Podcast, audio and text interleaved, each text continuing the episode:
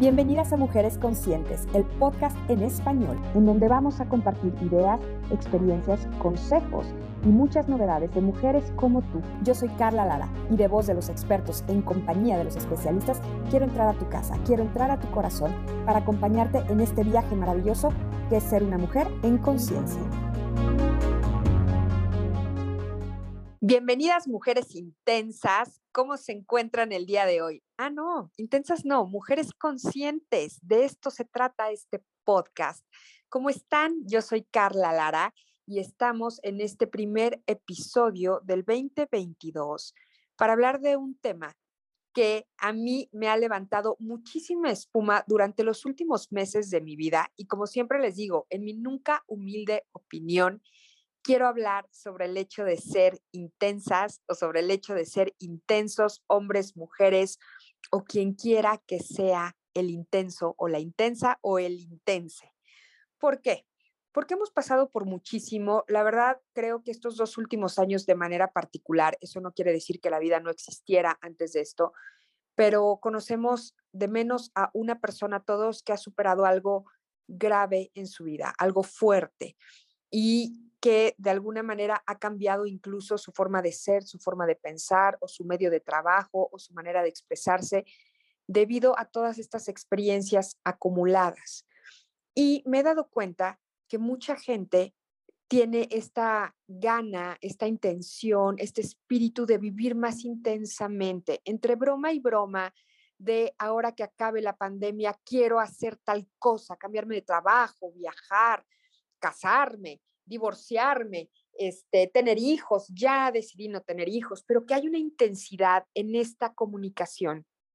Y lo he observado mucho, pero cuando se trata de llevar a cabo la intensidad, la pasión, mucha gente alrededor del apasionado o del intenso se siente agredido, se siente sobrepasado o incluso se ofende. Y de eso es de lo que yo quiero hablar, porque la verdad es que podría eh, hablar de que todo mundo tiene que permanecer en el centro, que hay que vivir con las medias tintas, pero yo, yo ya no puedo vivir así. No sé si les pase.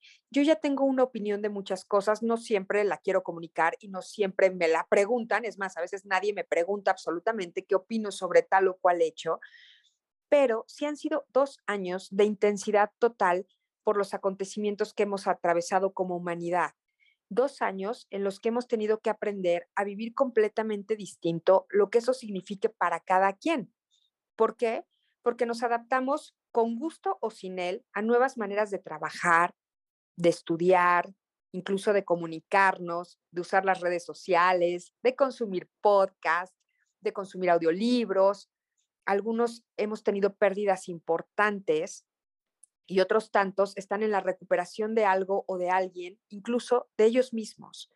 Porque probado está que las personas tocamos fondo en momentos de crisis y eso nos hace caer en la cuenta de identificar lo que queremos cambiar en nosotros o nuestro entorno, así que la intensidad se ha vuelto parte del cotidiano, porque cuando te enfermaste o cuando me enfermé por hablar de la pandemia en específico, pues nos dimos cuenta que la vida literal no vale nada que todo lo que hemos dejado para el futuro, pensando cuando me jubile, cuando sea grande, cuando sea mamá, cuando me case, cuando tenga novio, cuando sea abuela, cuando no sé qué, a lo mejor no llega, que la vida es hoy. Y por eso quiero hablar de esto, para conectar y reconocer a todas las personas intensamente intensas, esas que como yo sentimos mucho y todo el tiempo, que muchas veces somos absolutas en nuestro actuar, decir y pensar, las personas que son arrebatadas por la naturaleza, las que lo dan todo porque nos apasionamos por la vida y todo lo que hay en ella, y a las que nos desagrada el café tibio, las verdades a medias, las caricias por encimita, guardar las formas. A esas personas que creen con total convicción que los sueños se hacen realidad cuando la idea te apasiona, las que podemos pasar horas en vela cuando se nos mete una idea en la cabeza, esas que nos gusta que a las cosas y a las emociones se les diga por su nombre. Y, les digo algo, por experiencia propia, sé y he confirmado que ser intensa y apasionada incomoda muchas veces, más de las que me gustaría, a las personas que me rodean. Y yo creo que a ustedes les pasa también, porque confronta es, es, lo opuesto a ser prudente, es lo opuesto a ser mesurado, es lo opuesto a ser adecuado, a guardar las formas, a ser políticamente correcto, a hablar de los temas eh, que todo mundo quiere sin sentirse incómodos. Ser intenso cuesta, el precio no es barato, expone eh, lo que uno piensa, cuando expones lo que sientes, no siempre le gusta a otros. Ojo, el ser intensos no significa que siempre tengamos la razón, ¿eh? Porque eso de decir, pues yo así soy y no tengo filtros y soy súper apasionado, no significa que sea lo correcto. No significa que nuestra verdad sea la que prevalezca. No significa que estemos libres de error o que nuestra propuesta de vida sea la adecuada para todos. Pero sí que nos atrevemos un poco más que otros a decir lo nuestro. Y a veces eso te puede jugar en contra. ¿Por qué? Porque lo sencillo es lo cómodo, lo sencillo es la rutina, lo fácil es no decir nada, eh, evitar el conflicto, vivir en el medio, estar tranquilitos con las cosas. Así nos han, nos han enseñado durante mucho tiempo a muchos que es lo mejor, guardar la compostura, ser moderados, y en cambio, cuando de pronto por tu personalidad o por tu aprendizaje o por tu evolución, como quieras, o porque la circunstancia lo amerita, porque a veces puedes no tener una personalidad intensa, pero hay un momento en que, como dicen, se te sale el tapón o te sacan el tapón y reaccionas, ¿no? Y entonces ahí es cuando dices las cosas con todas sus letras y el de enfrente, el de al lado, el del otro lado de la pantalla, el del otro lado del teléfono, te dice o piensa que eso es exagerado, que es rebasado, y entonces es cuando empiezas a tener un montón de diferencias con las personas. ¿Por qué? Porque lo que sentimos es profundo y porque además nos atrevemos a decirlo y a eso puede hacerte sentir mal de regreso. ¿Por qué? Porque cuando la gente se incomoda ante cierta forma de ser, normalmente te va a decir, no te, o sea, no va a reconocer, oye, qué apasionado eres. Me encanta que pusiste todo el corazón y el alma y invertiste y además estudiaste y estás entregando algo wow o tu propuesta está bien loca, eh, pero me encanta que hiciste algo positivo o se nota que te apasiona el tema o se nota que conoces el tema. No, la gente va a decir, güey, está loco, es un tóxico, es la tóxica es la que ocasiona los problemas, la troublemaker. Y yo creo que ya tenemos que bajarle un poquito a esos juicios porque el que otro sea él o ella misma nos incomoda. Entonces, la forma de sentir, de pensar, de asimilar y de transmitir las emociones es individual. Yo siempre digo que para el amor no hay medida y para el dolor tampoco.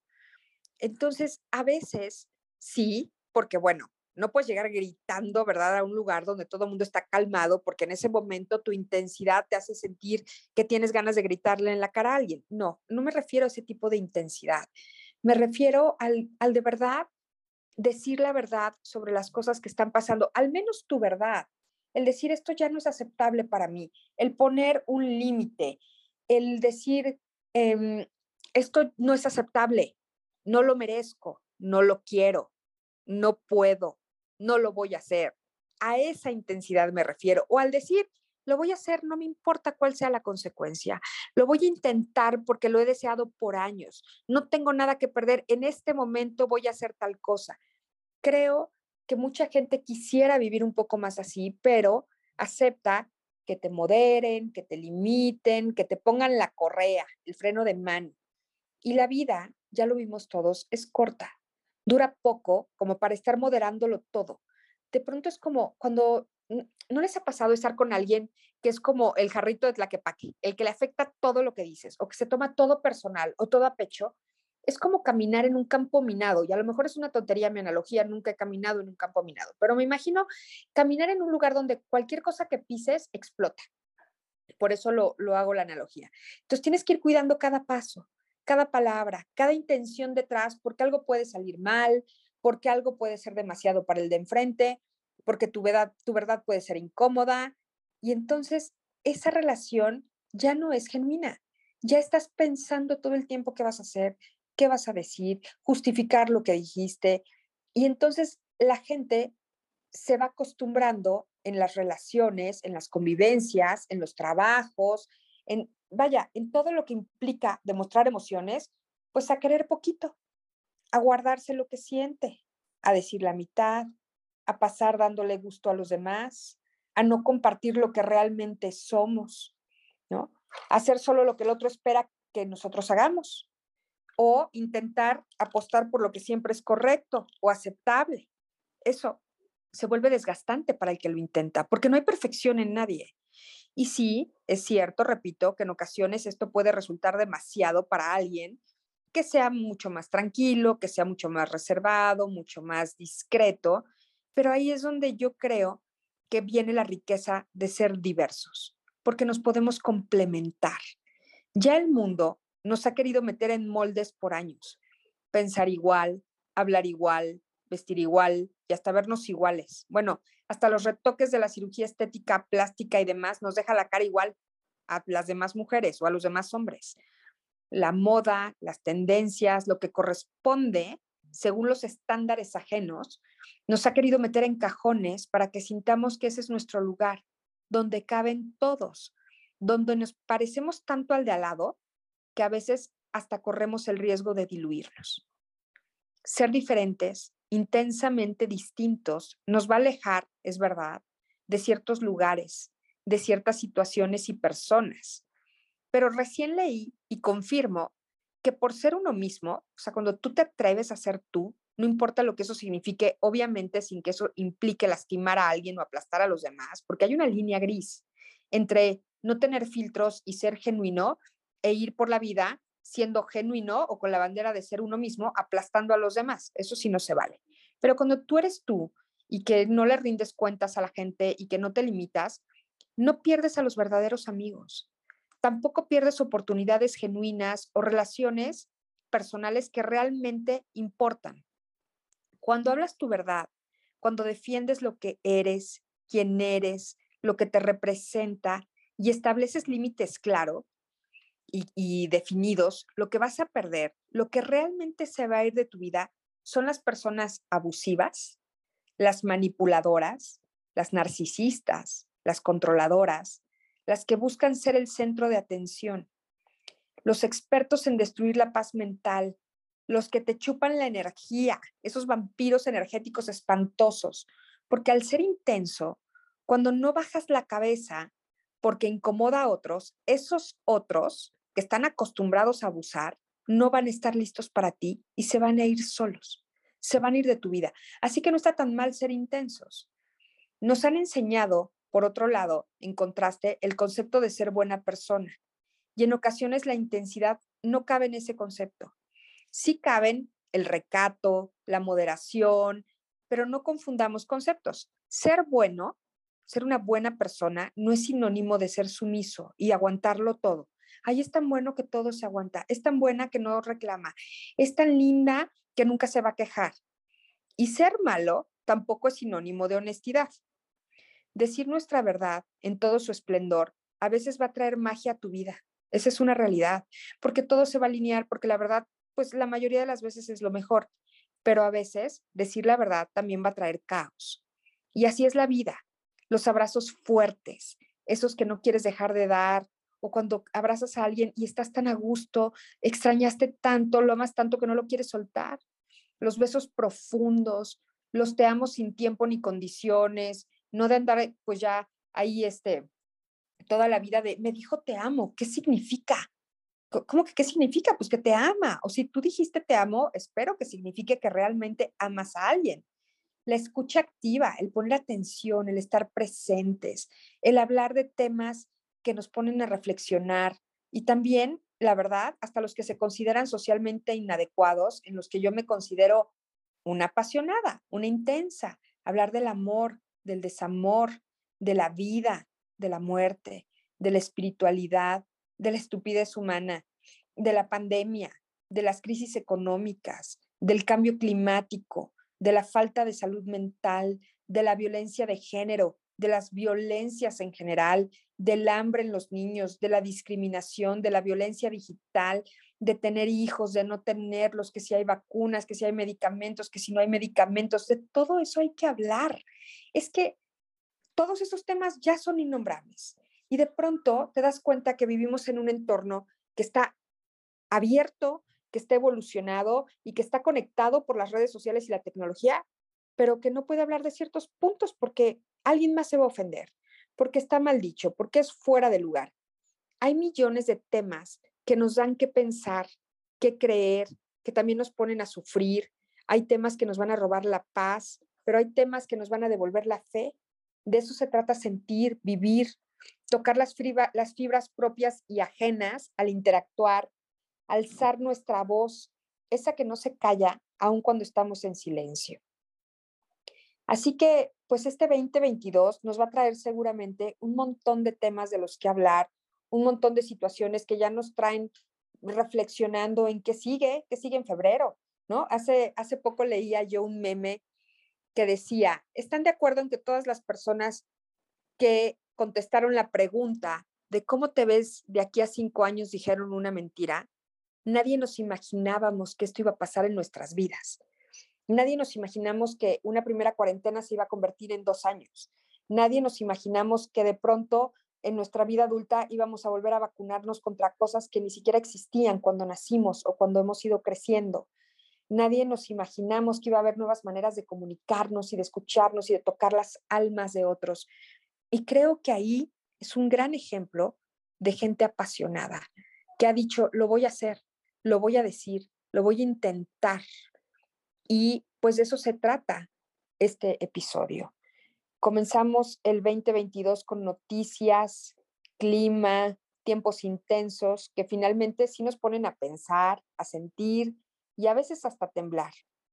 Pero aquí mi única reflexión personal es, no dudes, vive y siente y sigue siendo intensa o intenso esa pasión que mueve tu mundo y los cambios que suceden alrededor solamente los podemos hacer por nosotros mismos son esos que vamos reflejando y los que nos pueden ayudar a espejearnos con alguien más que se parezca a nosotros, que se parezca, que no tiene que ser igual.